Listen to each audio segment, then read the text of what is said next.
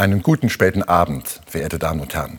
Nebelgrau, klamme Kälte, die durch die Glieder kriecht. November. Manche würden diesen Monat am liebsten aus dem Kalender streichen.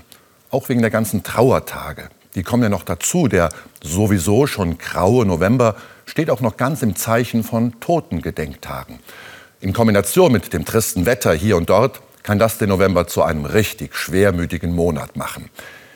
Mir ist der November dennoch ein wichtiger Monat. Er hat eine Botschaft mit einem eigenen Charme. Es ist die Botschaft hinter all den Gedenktagen. Die heißt doch, es gibt kein Vergessen. Unvergessen sind die zahllosen und oft sogar namenlosen Toten aus den vielen Kriegen. In Erinnerung sind Menschen, die ich gekannt habe, die mir vertraut waren und die mir und anderen der Tod entrissen hat. An sie alle denken wir, die Überlebenden. Und in diesem Monat gedenkt nicht jeder und jeder allein und für sich, der November gibt Zeit und Gelegenheit für ein vielfach kollektives und gemeinschaftliches Gedenken. Am Volkstrauertag, letzten Sonntag, haben Gesellschaft und Staat der Toten der beiden Kriege gedacht, um die unser Volk trauert. Die beiden christlichen Totengedenktage, am katholischen Allerseelentag zu Beginn und am evangelischen Ewigkeitssonntag morgen, bilden einen Rahmen der Erinnerung. Sichtbar und hörbar gemacht in einem Meer von brennenden Kerzen in vielen Kirchen – wo auch die Namen der Verstorbenen genannt werden, oder auf den Friedhöfen und anderen Gedenkstätten.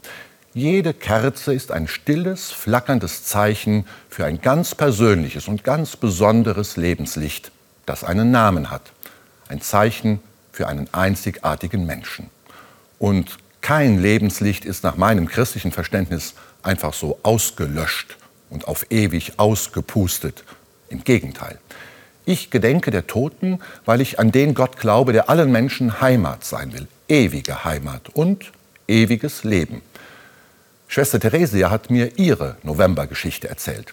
Während der DDR und in den Wendejahren hat die Ordensschwester im St. Hedwigs Krankenhaus in Berlin gearbeitet. Ein katholisches Krankenhaus, in der DDR auch bei Parteifunktionären sehr beliebt.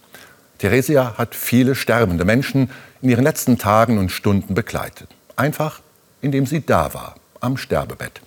Eines Tages fragt ein SED-Funktionär, der im Sterben liegt, ob sie mit ihm das Vaterunser beten kann. So andächtig habe ich noch kein Vaterunser erlebt wie in diesem Moment, erzählt Schwester Theresia. Nach einer kurzen Stille vertraut ihr der sterbende Parteifunktionär an, Schwester, ich schenke Ihnen ein Geheimnis. Ich habe jeden Abend meines Lebens ein Vaterunser gebetet. Jetzt mit Ihnen mein letztes auf dieser Erde. Nur eine kleine und irgendwie intime Szene, aber was steckt da an Hoffnung drin? Viele von denen, an die wir im November denken, sind allein gestorben, ohne jemand an ihrem Sterbebett. Viele ohne ein andächtig gebetetes Vaterunser. Aber keine und keiner der Verstorbenen bleibt vom Gedenken ausgeschlossen. Viele katholische Gemeinden werden morgen singen, jede Menschenseele los fällt Herr von deinen Händen. Und was da birgt, der Zeitenschoß, Du lenkst es aller Enden. O sei uns nah mit deinem Licht, mit deiner reichen Gnade. Und wenn du kommst zu dem Gericht, Christ, in dein Reich uns lade. Einen gesegneten Sonntag wünsche ich Ihnen und eine letzte Novemberwoche mit viel Licht und Hoffnung trotz all dem Grau in Grau.